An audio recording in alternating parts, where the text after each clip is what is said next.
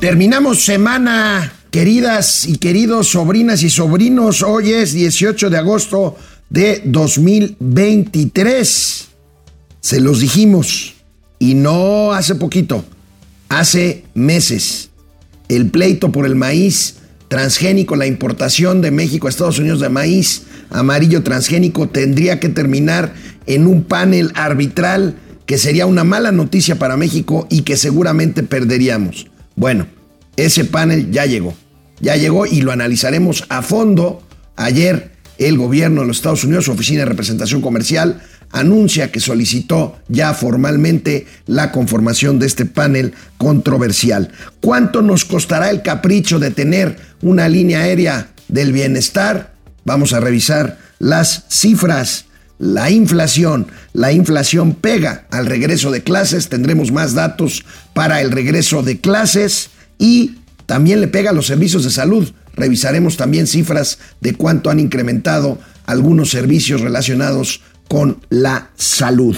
Tendremos hoy la casa de las corcholatas que cruje, cruje la casa. Se vendrá abajo. Una de las corcholatas ya se reveló, el carnal Mancelo. ¿Qué tanto le pegará a que se mantenga en pie o no la casa de las corcholatas? Tendremos hoy eso dentro de los gatelazos porque hoy, hoy es viernes y los mercados lo saben. Esto es Momento Financiero. El espacio en el que todos podemos hablar. Balanza comercial. Inflación. Evaluación. Tasas de interés. Momento Financiero. El análisis económico más claro. Objetivo y divertido de Internet. Sin tanto choro. Sí. Y como les gusta. Peladito y a la boca. Órale. Vamos, réjete bien. Momento Financiero.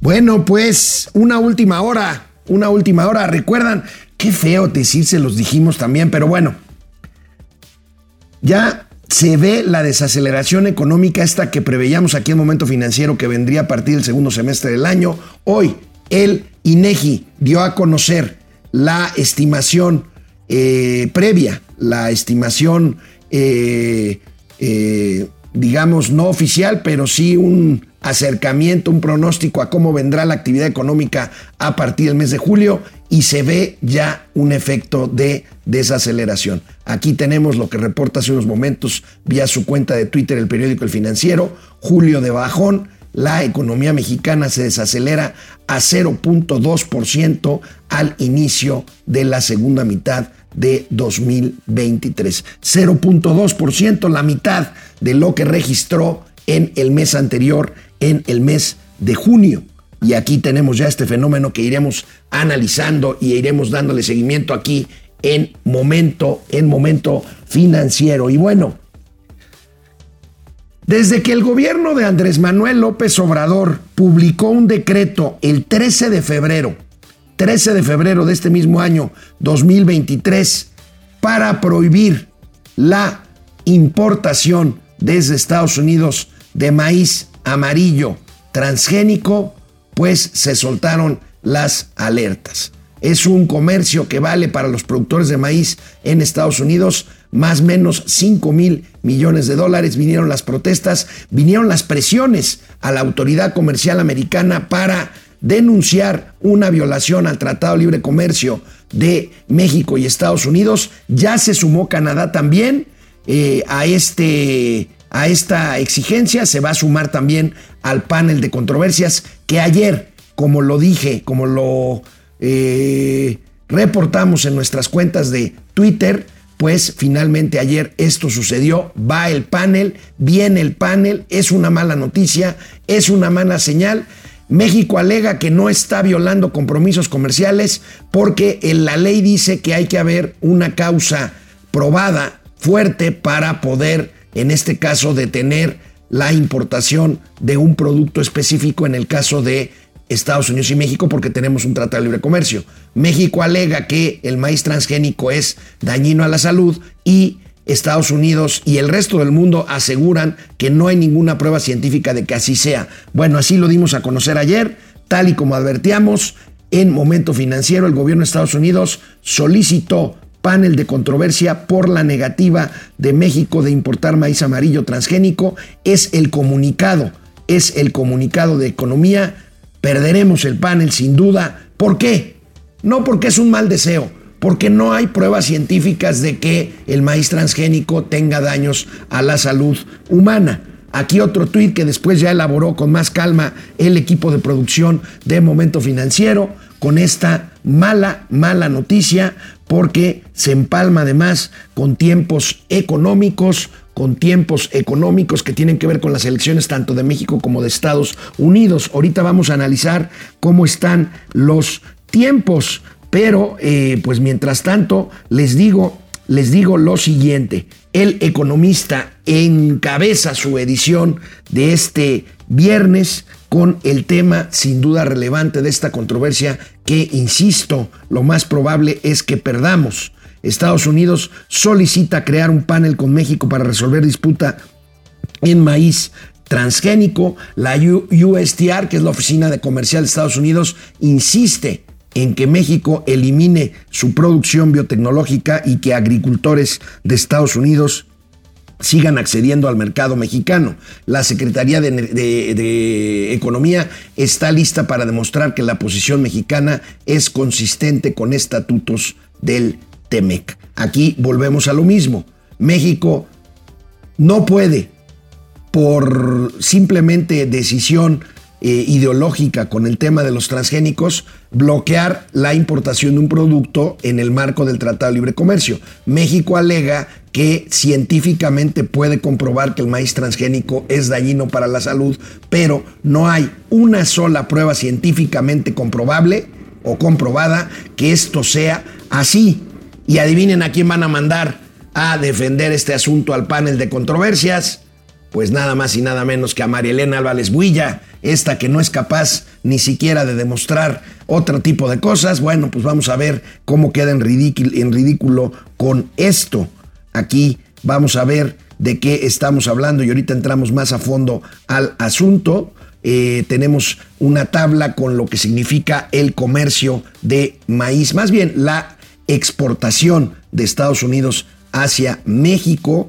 Eh, es, un, es un mercado que en 2018 valía 3.100 millones de dólares y que actualmente vale 5.000 millones de dólares. O sea, ha venido creciendo y esto pues delimita la o demuestra la importancia de lo que estamos, de lo que estamos hablando. Eh, esto es un tema que pues eh, también preocupa porque está el pendiente del de, asunto eléctrico que pues por cuestiones políticas no ha sido elevado a un panel, pero pues ayer yo les decía que Estados Unidos estaba advirtiendo que ahora sí iba a ser lo propio en cuanto a eh, el tema eh, de maíz y así, así es el caso.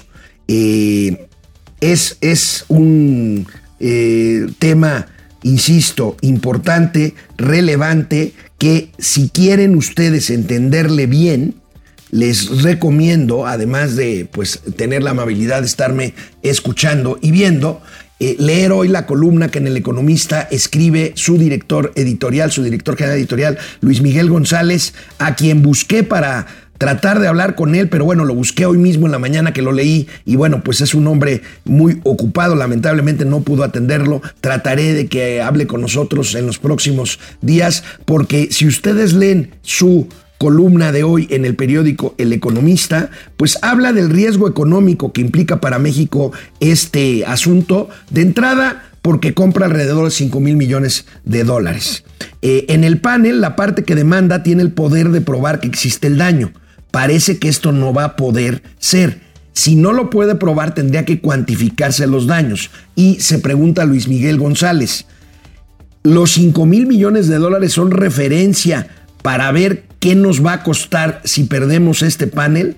No lo sabemos. En este tipo de controversias, la forma en que un país cobra, en este caso Estados Unidos y Canadá, México, si nos gana, es con la fijación de aranceles a las exportaciones del país que pierde. O sea, aquí, ojo, los aranceles no necesariamente Estados Unidos, si gana este panel, aplicaría exclusivamente para el comercio de maíz transgénico. No podría aplicar eh, eh, aranceles, digamos, de castigo, por decirles así, en otros sectores de la relación comercial. O sea, insisto, este no es un tema menor.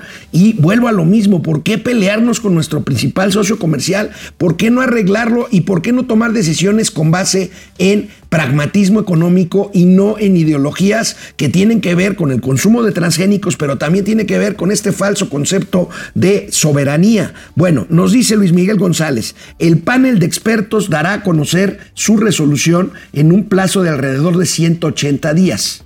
O sea, hay un mes de ayer a, un mes, eh, a partir de hoy un mes, para que los tres países nombren a un representante en este panel, para que puedan discutir eh, este asunto. Pero bueno, a partir de ahí, 180 días, eh, lo que quiere decir que tendremos el resultado del panel en algún momento del primer cuatrimestre de 2024. ¿Qué quiere decir esto? Y ayer lo perfilaba ya la Secretaría de Economía. no lo dijo tal cual, pero bueno, se ve que México va a tratar de patear el bote para que la resolución del panel caiga hasta después de la elección de junio del 2024. Se ve difícil que eso sea así, pero aparte, también en Estados Unidos les interesa que esto se resuelva rápido. ¿Por qué? Porque en plena campaña para la presidencia de los Estados Unidos también hay una gran presión de los productores para que esto se resuelva. Y estamos hablando de cuatro estados que son pues influyentes en el tema electoral de México, de Estados Unidos, Iowa, Missouri, Nebraska y Kansas. Esto tiene que ver, el presidente por supuesto dice que tienen comprados a los legisladores y aquí es un tema de que si te afectan a la producción de estos estados, pues los representantes pues eh, se ven en el riesgo de que los votantes pues eh, como les va a ir mal si pierden este mercado, pues se les voltea y es un tema es un tema de política, dice Luis Miguel González, de acuerdo con datos del INCO, el 78% del maíz amarillo que México compra a Estados Unidos se destina a alimento animal. El segundo uso en importancia está relacionado con la producción de otras cosas como almidones, fructosa, en fin. Bueno, de acuerdo con el Tratado de Libre Comercio, México deberá de presentar una evidencia científica de que tiene razón para ganar el panel. Esto no va a pasar, simple y llanamente porque no hay en el mundo algo que ya lo haya eh, demostrado. Y los esfuerzos de argumentación del gobierno mexicano recaerán en CONACIT, eh, María Elena Álvarez Huilla, que ni siquiera pudo hacer lo de los ventiladores y lo de la vacuna patria, COFEPRIS y Semarnat. Ahí va a entrar Álvarez Huilla, que yo no creo que pueda lograr algo en este, en este sentido.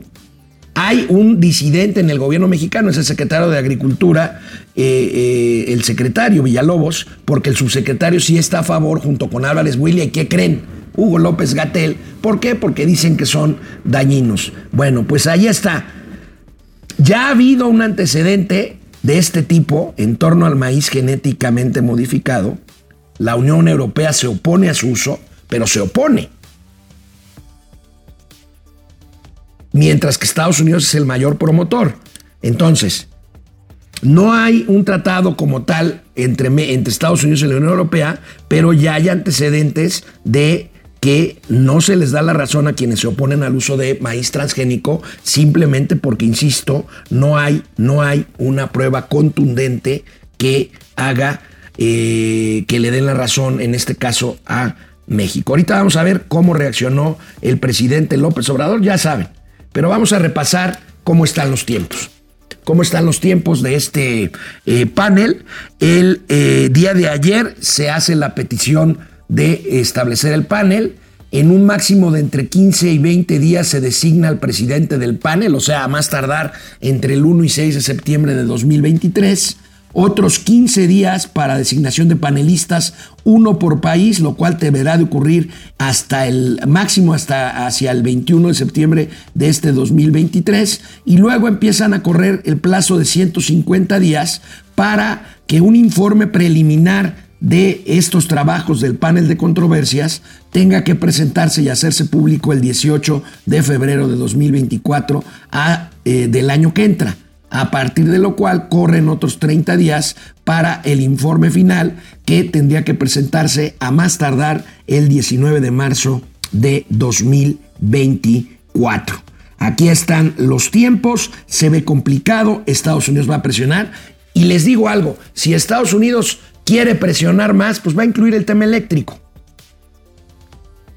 Y entonces estamos hablando de un perjuicio para México de miles de millones de dólares porque ambos paneles lo más, lo más probable es que lo perdamos.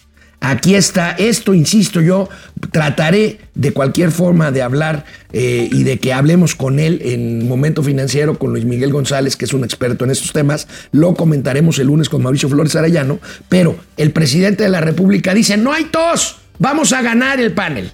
Mm. Por, una vez más miente el presidente. ¿Cómo le vamos a creer? Dice que lo vamos a resolver científicamente. Científicamente no hay una sola prueba de que el maíz transgénico sea dañino y el gobierno mexicano tiene de dos para no perder el panel. O demuestra científicamente que el maíz transgénico es dañino o deroga, retira el decreto que veta la importación de este producto. Esto es lo que comentó hoy en la mañana en Palacio Nacional el presidente Andrés Manuel López Obrador.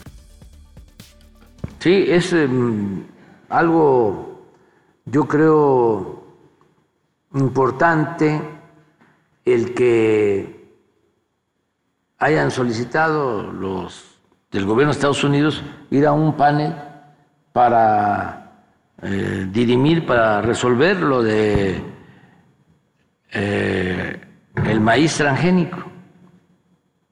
Mm, yo creo que va a ser muy importante porque eh, no es un asunto nada más de México, es un asunto que eh, le va a ayudar a los consumidores de Estados Unidos y de todo el mundo,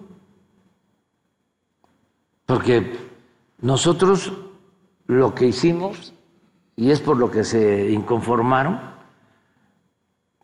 eh, emitir un decreto para que no se use maíz amarillo, que nosotros consideramos transgénico, en el consumo humano. Que el maíz amarillo pueda utilizarse de forraje, pero no para el consumo humano. Entonces, ellos se inconforman. Yo entiendo, son las presiones de los grandes. Es comercio, presidente. Además, ya lo vimos, la mayor parte de este maíz importado, el amarillo, se usa justamente para forraje, para ganado. El maíz que se consume en México es blanco. Pero bueno, de otra forma, ¿por qué no precisar lo que oímos ahorita que miente el presidente otra vez? Porque un decreto que suprime completamente la importación de maíz amarillo, a pesar de que la mayoría se usa para forraje y otra parte para fructosa o para almidones. Es la locura, es la locura de este gobierno que dice, vamos a resolverlo científicamente, como la vacuna patria, como los ventiladores esos que prometieron y que ahí enseñaron un armatoste tipo eh, este caricatura viejísima de los por eso le digo el sub al sub este los supersónicos. Es terrible es terrible esto pero bueno ahí está otra otra señal de que este gobierno no quiere no quiere llevarse bien con su principal socio comercial para que nos vaya bien a los dos y no quiere mandar señales para aprovechar el fenómeno de la relocalización de, este, de empresas y poder así aspirar a mejores condiciones de desarrollo económico. Bueno, pues ya me llevé un, una buena parte de esta primera mitad. El tema, el tema, créanme, el tema, créanme que lo amerita. Vamos a ver qué sucede, qué sucede en los próximos meses. Insisto, esto se empalma con tiempos electorales en ambos países. El presidente no quiere ni va a querer dar marcha atrás absolutamente a nada. Él siempre tiene la razón. Y nada más falta decir que los productores de maíz amarillo quieren a huevo vendernos 5 mil millones de dólares de maíz transgénico para afectarlo a él. Así es. Así, así se las gasta el líder de la mal llamada cuarta transformación que desgraciadamente va, va de mal en peor. Y justo, rápidamente hago un paréntesis, el tema de la inseguridad, después de las terribles imágenes, de las terribles imágenes de estos jóvenes que todavía oficialmente están desaparecidos, pero que muy probablemente ya lamentablemente están muertos, fueron asesinados, pues aparecieron en Veracruz y en Coahuila nuevos casos de personas muertas violentamente. Yo puse un tuit y lo reitero aquí. Más muertos en Coahuila y en Veracruz. Aviéntese un chiste, presidente. Es el momento. Bueno, en la nueva línea aérea ya se gastaron 800 millones de pesos para comprar la marca mexicana. Ok. Distribuyeron o están distribuyendo esos 800 millones entre los ex trabajadores. Está bien. Se ha hablado de una inversión inicial de 4 mil millones de pesos para echar a andar esta línea del bienestar. Ok. Hoy Reforma, el periódico Reforma, el Pasquín Mundo, publica el costo del arrendamiento de los primeros 10 aviones. Habíamos, habían dicho que eran 10. Yo aquí les dije que en primera instancia van a ser 3. Pero aquí están los costos de este nuevo despropósito porque ni estudio de mercado, ni plan de negocios. No, no, no, no, no. Hombre, va a costar 20% menos y va a volar desde Santa Fantasía, desde el Chaifa a donde está ahorita, no sé qué está haciendo Mauricio Flores ahí en el Chaifa, viendo que dice que se vaya la carga para allá. Es un verdadero despropósito, por cierto, entre paréntesis. Ustedes piensen mal y acertarán, como dice mi abuelita o como decía mi abuelita. ¿Por qué el reacomodo de slots en el Aeropuerto Internacional de la Ciudad de México? ¿Por qué enviar a Aeroméxico nuevamente por completo a la Terminal 2, cosa que yo estoy de acuerdo, pero bueno, ¿por qué aceptaron hace apenas 8 o 9 meses que algunas operaciones las hiciera desde la Terminal 1 y ahorita los regresan a la Terminal 2? ¿Acaso están guardándole un lugarcito en el Aeropuerto Internacional de la Ciudad de México a la nueva línea aérea del bienestar mexicana de los militares? ¿Acaso? Entonces, ¿para qué hicieron el Chaifa? El mercado está en el Aeropuerto Internacional de la Ciudad de México, no en el Chaifa. Entonces, ¿en qué quedamos? Pero vamos a ver esta información de reforma. Aquí tenemos, pagaría, fíjense nada más, 9.200 millones de pesos mexicana por aviones.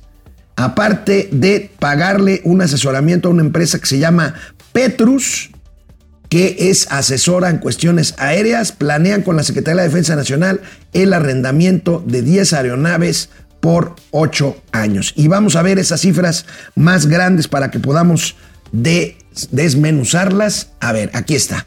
Compra de Mexicana de Aviación y otros bienes de la marca Mexicana de Aviación y otros bienes, 815 millones de pesos. Arrendamiento de 10 aviones por 8 años, 8.174 millones de pesos. Servicios de asesoría de Petrus Aéreo por 8 años, 1.053 millones de pesos. Ahí ya van casi 10 mil millones de pesos. Y todavía falta turbocina, servicios aeroportuarios, salarios y prestaciones y seguros, que son indispensables para echar a andar este tipo de cosas. Hay, hay nada más. Hay nada más. Se las dejo, pues a ver en cuánto nos sale este nuevo capricho que se va a sumar al costo millonario e inútil del Aeropuerto Internacional Felipe Ángeles El Chaifa, al, perdón, ser reiterativo, al eh, la refinería que está inaugurada pero que no refina un diablo de petróleo o de gasolinas y al tren Maya que quién sabe cómo y cuándo va a estar funcionando. Bueno, así las cosas, gastándose el dinero que falta, que tanta falta hace y con el tema de los pleitos comerciales absurdos con Estados Unidos, pues evitar que llegue más dinero, más inversión y más empleo a México. Llego a la mitad de Momento Financiero, voy a asomarme a sus comunicaciones, sobrinas, sobrinos, y regreso con inflación en el regreso a clases. Venga. Bueno, pues aquí estoy echándome un clavadín a ver eh, quién eh, se está conectando. Mucha gente hoy para ser viernes. Muchas gracias. Se los agradezco de veras en el alma. Anuncio parroquial me manda el buen Argenis, el chaparrín. Gracias a todos nuestros sobrinos. Acabamos de superar los 5 mil seguidores en YouTube en apenas dos meses y medio. Vamos por los 10 mil. ¿No tienes fanfarrias, mi querido Inge? Bueno, pues si no, no hay, no hay problema, pero para que vean que aquí todo es orgánico, no es nada este, fake, ni mucho menos. Irma Anza, bendecido fin de semana, queridos tíos y comunidad financiera. Gracias, chico temido. Buen fin de semana, tíos financieros. No vayan a atorar en el torito al tío Mao otra vez. Saludos, Yes va. El tío Mao acudirá borracho. Usted anda en el chaifa. Anda en el chaifa. Y, y dice que una negociación. Ya ve que los lunes no viene. Me dijo: No, no, no, hermano. Este, voy a faltar el viernes, pero el lunes sí voy porque no voy a, al otro lado. Ah, bueno, pues a ver si viene. ¿Ves?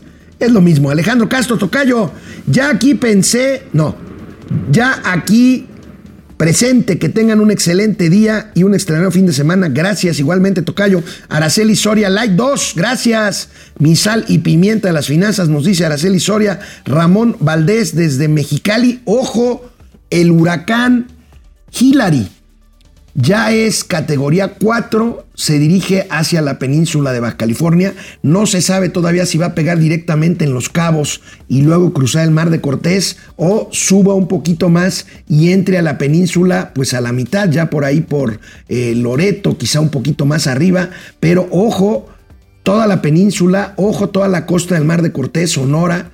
Este, ojo Mexicali, ojo Tijuana, va a ser un fin de semana complicado por el huracán eh, Hillary. Eh, eh, Greg SP, like 22, gracias. el like número 6 lo tiene Luis Alberto Castro, gracias. mi querido este, Luis Alberto dice, a darle hoy que, es, que hay mole de olla, así es. Vicente García, Pedro J. Vivas desde Tizimín, Yucatán, ahí, lugar de maravillosas haciendas eneque, enequeneras que fueron rehabilitadas en relativamente en tiempos recientes y que son hermosísimas. Greg SP y el panel energético que espera Estados Unidos. Mira, Greg, ya lo hemos comentado aquí, el gobierno de Biden ha sido especialmente cuidadoso para evitar, porque ya si lo del maíz es grave, lo de electricidad sería verdaderamente complicado. Yo creo que, sobre todo si México nesea, pues Estados Unidos tiene ahí otra arma de amenaza que sería solicitar el panel en materia de electricidad. Y eso sí nos pondría francamente en un panorama muy complicado. Gregorio Cruz, saludos, do dinámico de las finanzas. Dice el sombrero loco que está preparando sus argumentos para el panel. Este, Simili 4, muy buen día, Masters Financieros, gracias. Arturo Malagón, Araceli Soria.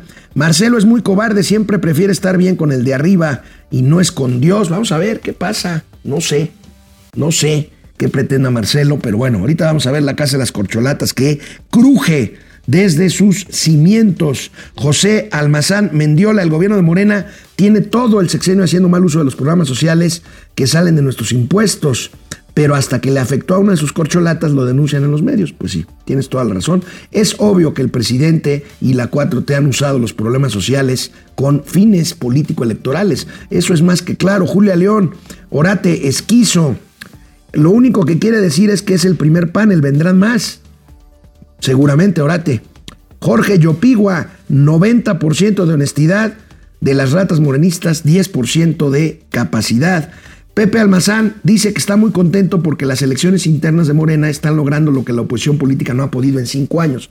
Se está desmadrando el proceso interno de Morena. Ayer no se pudieron poner de acuerdo con las encuestas que van a hacer eh, la medición para ver quién sea la corcholata ganadora. Imagínense. Daniel Martínez, Dani, querido, qué gusto. Toda su información es muy importante, así que despepiten. Saludos y buen fin de semana. No es por despepitar, es tratamos de señalar lo que a nuestro juicio está mal, que son bastantitas cosas en los últimos años. Y dice Orates Quiso, con razón, la bomba le explotará el próximo sexenio. Toda la razón, la bomba fiscal, la bomba de crecimiento económico, la bomba de seguridad, la bomba de los paneles comerciales. En fin, Jesús Rubio, lo único bueno del gobierno de Morelos es que no habrá delitos de cuello blanco. Pues no, no hay cuello. Tienes toda la razón. Alberto Molina, 100 pesos. Gracias, Alberto. Que me des 200 pesos. No oigo. Bueno, ahí está el Inge, el Inge actualizadísimo y poniendo los puntos sobre las IES. Gracias, Pat González desde Monterrey. Pisius, Fisiux Dragón, Gustavo Vázquez. Muy buen día, gracias. Preocupados por nuestro majestuoso país, efectivamente. José Durán, buen día, tío Alex. Oye, ¿podrías ampliar la información acerca del dólar en Argentina y que en México podría llegar a 7200? No, no.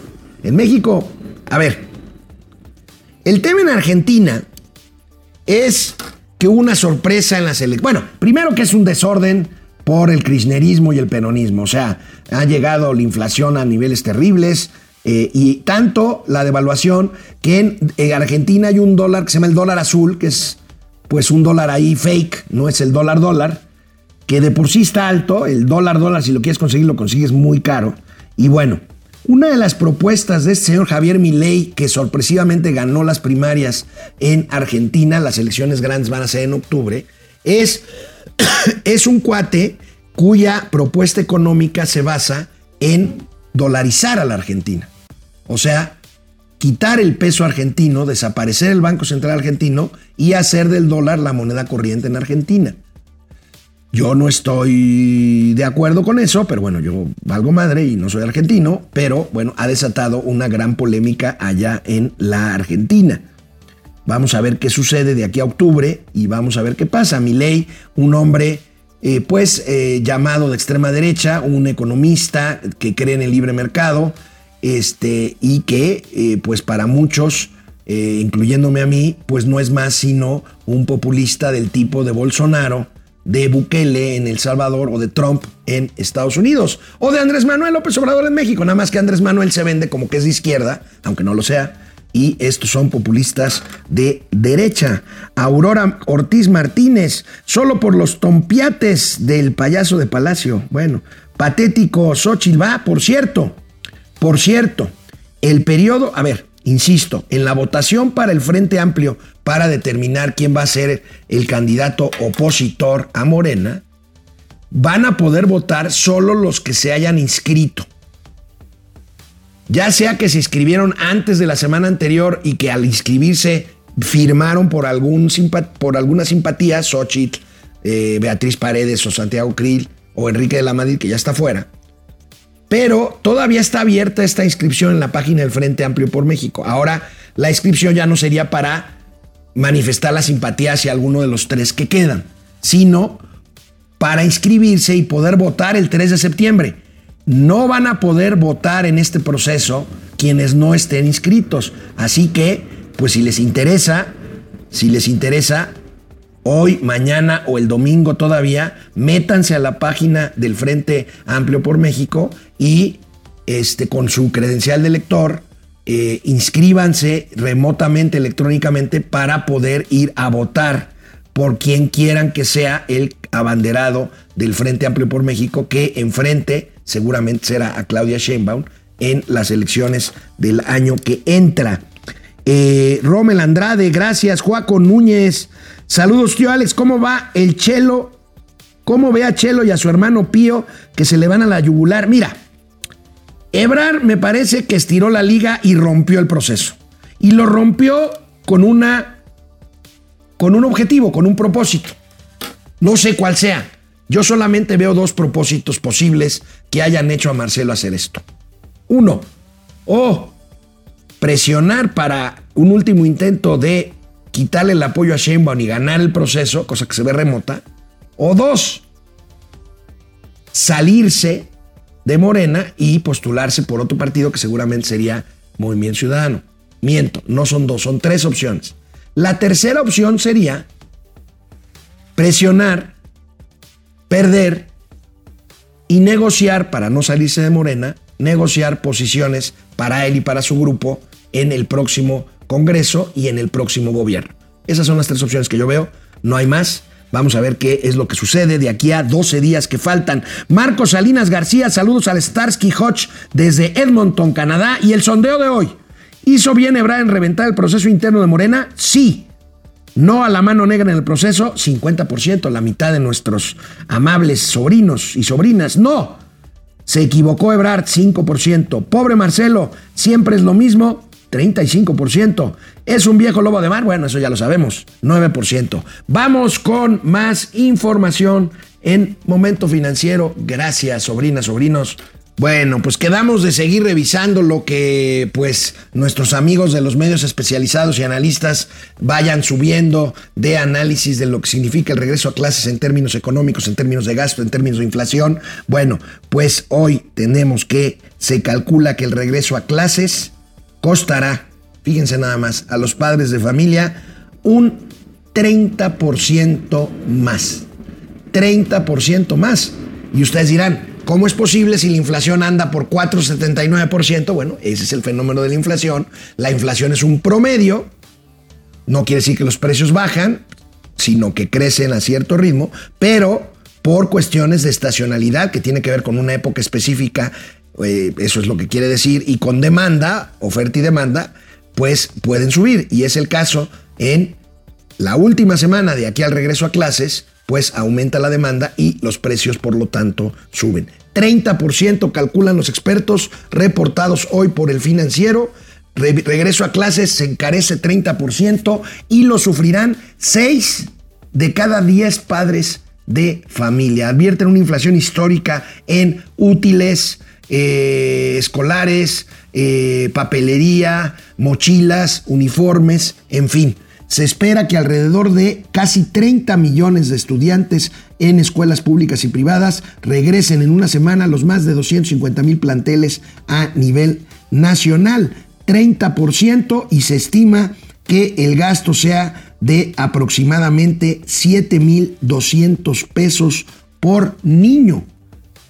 7200, ya me dijo el sub, se asustó, estaba pensando ser papá próximamente. Yo creo que, yo creo que ya se. Dice que no, ¿a poco eres este Canderel? Es Canderel, mi querido sub, qué responsable, o sea, endulza, pero no engorda, perdón por el chiste. Este, pero bueno, este, vamos a ver, empecemos con, vamos a ver diferentes gastos. Empecemos con colegiaturas. Las colegiaturas, fíjense, la colegiatura para el curso escolar 23-24 aumentó entre 10.95, casi 11%, y 17,5% en comparación con 2019, antes de la pandemia. Fíjense nada más, entre 11 y 17%, la colegiatura. En preescolar, el incremento de colegiaturas, el promedio para los últimos tres años es 17,5%. En primaria, 15.68%. Esto es incremento en los últimos tres años. Preparatoria, 15%. Educación privada, 14.41%. Universidad, 13.8%. Guarderías y estancias infantiles, 13.65%. Secundaria, 13.51%, enseñanza adicional 11.36% y carreras cortas casi 11%. Es una locura. Es una locura. Además, ¿saben por qué? Porque la demanda aumentará y ¿saben por qué aumentará la demanda? Por el desastre que es la educación pública y entonces, pues muchos padres de familia deciden hacer el esfuerzo, un esfuerzo verdaderamente titánico por pagar colegiaturas y llevar a sus niños al sistema privado de educación. Y bueno, ahí están las colegiaturas y lo demás, pues veamos, ya vimos que el promedio de gasto, y no lo vuelvo a decir, no, sí lo voy a decir, aunque le dé ahí el patatús al sub, ¿para qué se hace, güey? Pues no va a tener hijos, 7,200 pesos por estudiante promedio gasto en útiles escolares, pero vamos a ver los últimos datos que tenemos aquí, aquí está, Estamos hablando, insisto, de los últimos dos, tres años, 24.7% de inflación. Eh, en junio este, esta inflación llegaba a 25.5, ya bajó un poquito abajo de, válgame la redundancia, pero es 25% flat este, insisto, es un fenómeno estacional. Es un fenómeno estacional que, sin embargo, estos precios de los útiles, acuérdense de mí, van a afectar hacia arriba cuando se saque, cuando el INEGI saque lo que sea el promedio inflacionario mensual y por lo tanto el promedio anual cuando reporte primera y segunda quincenas de agosto. Acuérdense de mí, vamos a ver esto, cómo se refleja. Pero no nada más en cuestión escuelas. También los gastos médicos han sufrido los embates inflacionarios. Vamos a ver de qué diablos estamos hablando. Otro caso en que, y ya lo hemos dicho, la gente hace un esfuerzo y paga de su bolsillo servicios de salud por una de dos, o porque no tienen opción en el sistema público, o porque ya el sistema público es tan malo que pues hacen un esfuerzo y aunque tengan la opción deciden no utilizarla. Suben medicinas y hospitalización 6.54 por ciento en los últimos 12 meses. También los medicamentos relacionados precisamente con la salud subieron de precio. Y aquí tenemos e, este incremento, este incremento que se debe a una mayor demanda del sector privado, como les estoy explicando, por las dos razones. Insisto, porque quienes tengan acceso a IMSS o a ISTE, pues no les gustaría quedarse atrapados en un elevador o que a su paciente lo suban eh, por las escaleras ahí entre cuatro o cinco eh, enfermeros y empleados de los hospitales o simplemente porque no les gusta el servicio o porque les dan una cita para un asunto urgente hasta dentro de seis meses. Eso es una. O la otra es donde se encuentran los 30 millones de mexicanos que se quedaron sin opción de salud pública por la desaparición del Seguro Popular. Por cierto, ya se dieron cuenta que 30 millones de personas es el mismo número de los que votaron en 2018 por López Obrador. Bueno, ese número es el número que de mexicanos que se quedaron sin seguro popular y sin posibilidad de acceder a un servicio médico, desde una consulta hasta un medicamento hasta una operación quirúrgica por eh, cuenta del Estado mexicano, una de cuyas obligaciones es justamente proveer de servicios de salud. Vamos a ver algunos costos y su incremento de servicios de salud y bienes médicos eh, específicos. Esto es el índice nacional de precios al consumidor de medicamentos y servicios de salud. Es un porcentaje anualizado al cierre de julio del 2023, hace unos cuantos días. Y vemos que los expectorantes y descongestivos, estos jarabitos, estas eh, medicinas que se usan para la tos han subido 10,5% en términos anuales. Medicamentos para diabetes han subido 9.6%.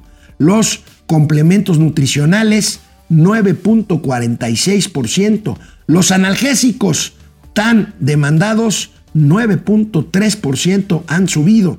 Los antigripales 9.24% medicamentos para alergias, antialergénicos o antialérgicos, 8.3% de incremento en el último, eh, en, en, promedio anual al mes de julio. Material de curación, 8.21%. Antiinflamatorios, 8%. Antibióticos, 7.8%. Servicios de hospitalización general, que es una locura de caro, 7.6% han subido. Gastrointestinales, 7.2%. Atención médica durante el parto, 7%, 7.2% en números redondos. Consulta dental y prótesis dental, 6.6%. Todos estos son incrementos promedio anual hasta el mes de julio. Hospitalización parto, 6,5% y una simple consulta médica 6.15%. Así el sistema de salud y así es como ha crecido exponencialmente el uso de estos consultorios afuera de las farmacias privadas o afuera de las, afuera de las farmacias de similares y genéricos que pues por cuotas que son mucho, muy módicas, que van desde 50 pesos hasta 150, 200 pesos, 250 pesos, pueden tener un médico que los revise, les tome la temperatura, les tome la presión y les recete. Esta es la desgracia de los servicios médicos en este país, a la cual se suman las presiones inflacionarias de personas que muchas de ellas ya no tienen otra más que hacer un esfuerzo verdaderamente eh, notable o titánico para poder hacerse de atención de atención médica. Bueno, pues hoy, hoy toca la casa de las corcholatas que se está viniendo abajo por culpa del carnal Marcelo. Vamos a ver de qué estamos hablando, pero primero me asomo a sus comentarios. No cometeré el miserable gatelazo que ya lo están preparando con memes y todo para la semana que entra acá, mis cuates, que, híjole, no saben cómo son. Regreso. Bueno, pues una última hora que nos da eh, la maravillosa reportera de Excelsior, Leti Robles de la Rosa. Un beso, Leti. Hoy estará en el INE a las 12 del día, en poco, menos, poco más de una hora, Marcelo Ebrard. Vamos a ver qué lleva al INE. ¿Romperá? Simplemente denunciará lo que ya denunció. Denunciará formalmente lo que ya denunció verbalmente. Cruje la, caja, la casa de las corcholatas. Ahorita nos vamos a asomar. Ahorita nos vamos a asomar a ella y pues manténgase al pendiente de lo que suceda hoy con el carnal Marcelo. ¿Cómo le dice el? Eh, sub, el Mauricio. El Goldo. El Goldo. La casa de las corcholatas. Ahorita que lea sus, después de que lea sus comentarios de Adrián Gilberto González Peña. En lo único que nos parecemos a Dinamarca es en que no hemos ganado un mundial. ¿Dinamarca ya ganó un mundial? No. Ganó una Eurocopa, ¿no? Pero un mundial, no sé. A ver, Argenis. Ah, ya, ya, ya, qué güey. Gracias, Sub. Oye, Sub, vente para acá y yo me voy para allá atrás, güey. Ya, ya son demasiadas burradas la mía. Sí, sí, tienes razón. Ninguno de los dos hemos ganado un mundial. Qué pendejo soy. Carlos González, llegamos a la paradoja en México que entre más se refina, más se pierde dinero. Jorge Sorel, disculpen mi ignorancia, ¿alguien me podría decir qué refinería en México produce gasolina? La seis. La seis, nada más que poquita. Producen a la mitad de su capacidad, sí producen, pero no la suficiente y por eso México tiene que importar gasolina. Ahora, para mí no tendría problema si el total de gasolina se importara, sobre todo si esta, que es el caso, fuera más barata de la que con mucho trabajo producen abajo del 50% de su capacidad la refinería de Tula, la refinería de Salamanca, la refinería de Cadereyta, la refinería de Madero y la refinería de Salina Cruz. Me faltó una, pero bueno, ahí luego se las, se las, este, eh, recuerdo, ahora sí que se las recuerdo. Bueno, Jorge Sorel, gracias. Romel Andrade, allí están los servicios de salud de nivel Dinamarca. Otra vez sale el, tema de los, de los daneses. Eso sí, dirán que las danesas son muy hermosas. Prefiero, prefiero las mexicanas. Leticia Aguilar, o sea, los que habían salido a la pobreza van de retache. Face Purple Crying. Leticia Aguilar, gracias. Pepe Almazán, Presidente, usted no escuchó nada ayer, ni antier, ni antiantier, ni el mes pasado, ni el año pasado, ni al inicio de su gobierno. Se refiere a que dijo que no escuchó que le preguntaron sobre los muchachos muertos en Lagos de Moreno antier. Oscar Márquez, antier, cuando el presidente hizo que no oyó, porque esto pasó ya desde hace ocho días. Hoy, hace ocho días en la noche, eh, pues estos malandros agarraron a estos muchachos y pues pasó lo que lamentablemente se confirmará que pasó. Alejandra Hernández, es última oportunidad para Ebra para ser el candidato. Tienes razón, Tocaya. Ojalá tumbe a la odiosa de Claudia. Se ve difícil. Oscar Márquez, en Dinamarca cobran más. Otro logro de la 4T. Orates quiso. No tienen derecho a quitarme servicios de salud. Pues sí, ya quitaron. Para pagar becas y pensiones. Pues ya quitaron las estancias infantiles. Ahorita hablé de la inflación, estancias infantiles privadas. Porque las estancias infantiles públicas las quitó el peje. Acuérdense. Acuérdense, los refugios para señoras eh, y para mujeres violentadas los quitó. Bueno, pues para gastarlos ya saben en qué. Este, llevan nueve añotes, dice Pepe Almazán, lucrando políticamente con los 43 muertos de Ayotzinapa, pero ahora están ofendidos de que se usa políticamente a los cinco de Lagos de Moreno. Pues sí, Así es. Mimi, Mimi, vamos a pagar más por una educación cada vez peor. Oscar Márquez, Marcelo Finque, que le tuerce el brazo a su amo pero es teatro. Vamos a ver, hay una teoría de que ya hay un acuerdo y que en realidad, si Marcelo se sale de Morena y se va a Movimiento Ciudadano, lo que va a hacer es darle un candidato a Movimiento Ciudadano, que Movimiento Ciudadano mantenga su registro, porque va a tener sin problema, pues 4 o 5% de la votación, pero ese 4 o 5%, pues a la que más va a perjudicar va a ser a Xochitl Galvez, si es la candidata del Frente Amplio, este, y beneficiando entonces a la candidata oficial de Morena, que será muy probablemente Claudia Sheinbaum. Así, así la grilla, pero bueno, vámonos con la Casa de las Corcholatas. Bueno, pues iniciamos la Casa de las Corcholatas, ya nada más con tres, ya no tiene caso, aunque bueno, revivió Monreal, vamos a pasar un gatelazo corcholatero de Ebrar, pero bueno, ya está ahí, pues esto está quebrado. Y la pregunta es, ¿saldrá hoy Marcelo de la Casa de las Corcholatas? No lo sabemos, a las 12 irá al INE, pero por lo pronto aquí, la quema de naves, el berrinche del carnal Marcelo. ¿Por qué? Pues porque dijo lo que ya sabía él y ya sabíamos todos.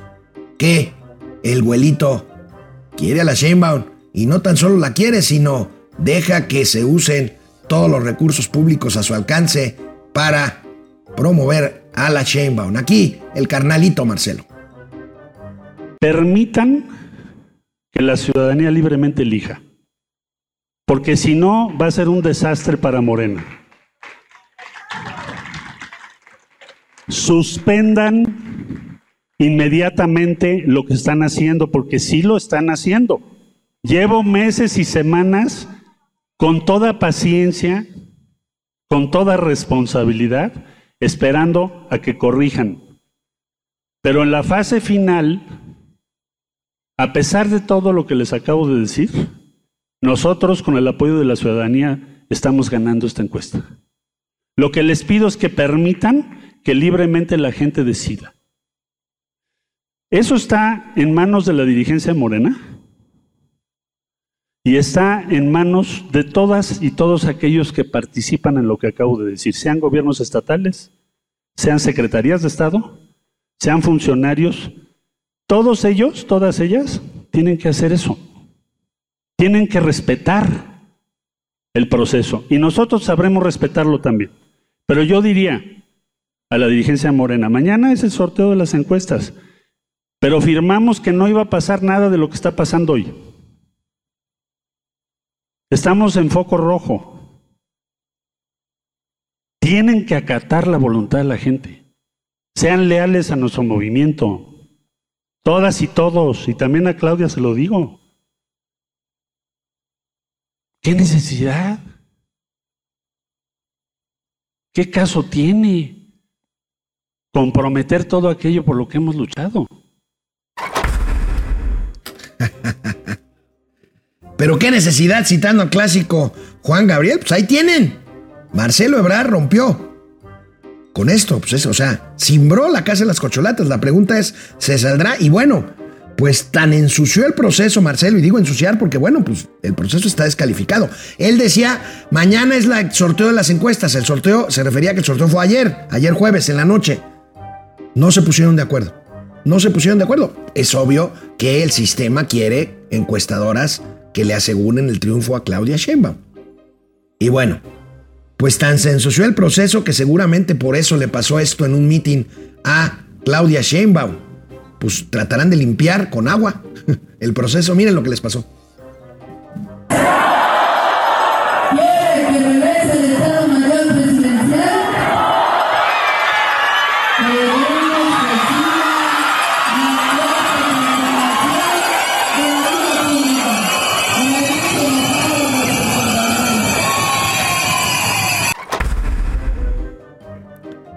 Bueno, pues mala pata para la jefa de, ex jefa de gobierno, que de cualquier forma le contestó al carnal. Y ella dice, amor y paz, yo no me peleo con nadie. Y juro por el osito bimbo que no hay recursos públicos detrás de mi campaña, que no es campaña. Ah, qué cosas. Siempre voy a hablar bien de mis compañeros. Todos hacemos falta en este proyecto y siempre llamar a la unidad. Doctor, doctor también mencionaba Doctora, también mencionaba Marcelo que era prácticamente una contienda de dos, pero ya Noroña salió a decir que pues no estaba bien minimizar. Somos seis los compañeros que estamos participando. Está participando Marcelo Ebrard, está participando Adán Augusto López, está participando Ricardo Monreal, está participando somos seis los que estamos participando y los seis nos necesitamos porque lo más importante es el proyecto, la transformación y el futuro del país y como lo digo siempre en todos los eventos, nuestra alianza, nuestro mayor acuerdo es con el pueblo de. Marcelo eso está- nunca debe suceder. Marcelo está desesperado que hoy está. No, como les dije, nunca van a oír hablar mal de mí de ningún. Pero no se estará, digamos, hablando coloquialmente, curando en salud por los resultados de la encuesta del 6 de Nunca van septiembre. a oír hablar mal de mí. ¿No se está pasando de, de- de buena persona con sus compañeros usted? O sea, que está siendo demasiado condescendiente con ellos al no contestarle, doctor. No, somos un movimiento. Claudia, el Tenemos 6, que entender todos que somos un movimiento. Claudia, el 6 Esa es Claudia, planita. No se sale el guion. Ahorita vamos a ver otro gatelazo de Claudia, pero primero, Adán Augusto también contestó a su estilo el vampirito tabasqueño, que pues ahí sigue, dando lata.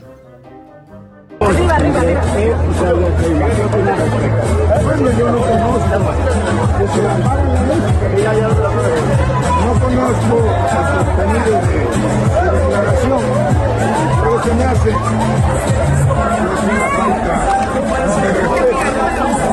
ponerse hablar si es una contienda de dos, de tres. Yo creo que somos seis los compañeros que estamos participando en este proceso. Y yo hago un llamado a que no caigan para que no caigan en la desesperación. La desesperación no es buena para nadie, no buena consejera. Son tiempos de prudencia, de paciencia, de trabajar para construir la unidad, para mantener la unidad. Tiene que haber calma. Serenidad y paciencia, decía el clásico. Ya llegarán los tiempos del pueblo, cuando el pueblo decida, el pueblo decida quién debe de ser el coordinador o la coordinadora. Serenidad y paciencia como Calimán, dice el filósofo de Tabasco. Hasta Mon... No, primero el changoleón. El changoleón de plano dijo que Ebrard se va a ir. si él rompe. Fíjate, yo tendría, yo tendría que reconocer que he sido demasiado duro en esta rueda de prensa si él solo rompiera y se replegara. Sería un mensaje de una altura, de una dignidad, de una fuerza que acreditaría que él está actuando de buena fe y no por ambición. Qué bueno que me hace esa pregunta. O sea, si él hiciese eso diciendo yo doy un paso al lado porque lo que está haciendo no es correcto, yo no convalido, pero no voy a romper.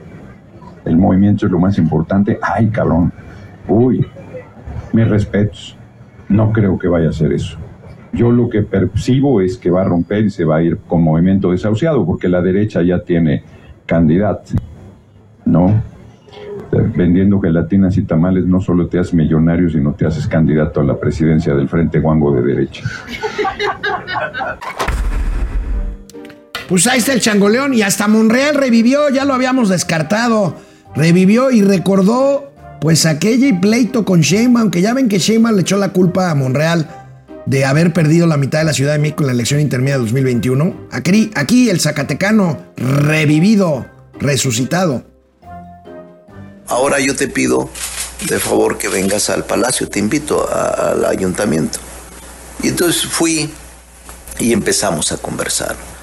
Ella me dijo una cosa, fíjate Ricardo, en honor a la confianza, eh, que ahora me doy cuenta que eh, la pérdida de las alcaldías de la Ciudad de México, 9 de 16, y las más importantes, se debió a la falta de comunicación. Yo acepto que no me metí, yo acepto que no unifiqué a todos los grupos y acepto que me faltó atender. Entonces yo le dije, oye, sí, ¿y yo por qué salí perdiendo? Pues si yo no tenía... No, no, no. tú- Claro, le- prácticamente yo- le estabas diciendo por qué me echaste la porque- culpa, ¿no? Porque, porque yo, pues, entonces este, me dijo, no, son las circunstancias, el análisis rápido, con el tiempo te das cuenta. Le dije, bueno, pues ojalá y, y- eso se pueda recomponer en la historia, porque yo no soy responsable de nada y yo no haría nada en contra de Morena, ni menos en contra tuyo. Entonces, Bueno, pues ahí está. Ahí está Monreal, que de cualquier forma, y lo mismo el changoleón y el vampiro tabasqueño. El tema es, y así lo puso en su escenografía, Ma- Marcelo, entre él, entre él y Claudia. Y bueno, pues aquí Internet, pues ante las contradicciones de Claudia Sheinbaum que como dice una cosa, dice otra, pues aquí este meme de internet, la chupitos. Van a perdonar bastante, pero pues ustedes ya saben que yo como digo una cosa digo otra, porque pues es como todo, hay cosas que ni qué. Desde que me permitieron dejar la jefatura de gobierno, Yo no pienso renunciar al cargo de jefa de gobierno de la Ciudad de México, yo fui electa, hasta que en su caso gane la encuesta y en todo caso ya será una situación distinta. me permitieron dejar la jefatura de gobierno. Pues sí, la chupitos. Pero bueno, cierro semana y cierro la casa de las corcholatas, que probablemente no sea la misma a partir de este mediodía. Veremos qué pasa con el carnal Marcelo. Pero para terminar, pues otra vez el gran Vampipe que nos acaba de regalar la chupitos, pues aquí, otra vez el Vampipe. Gracias, Vampipe.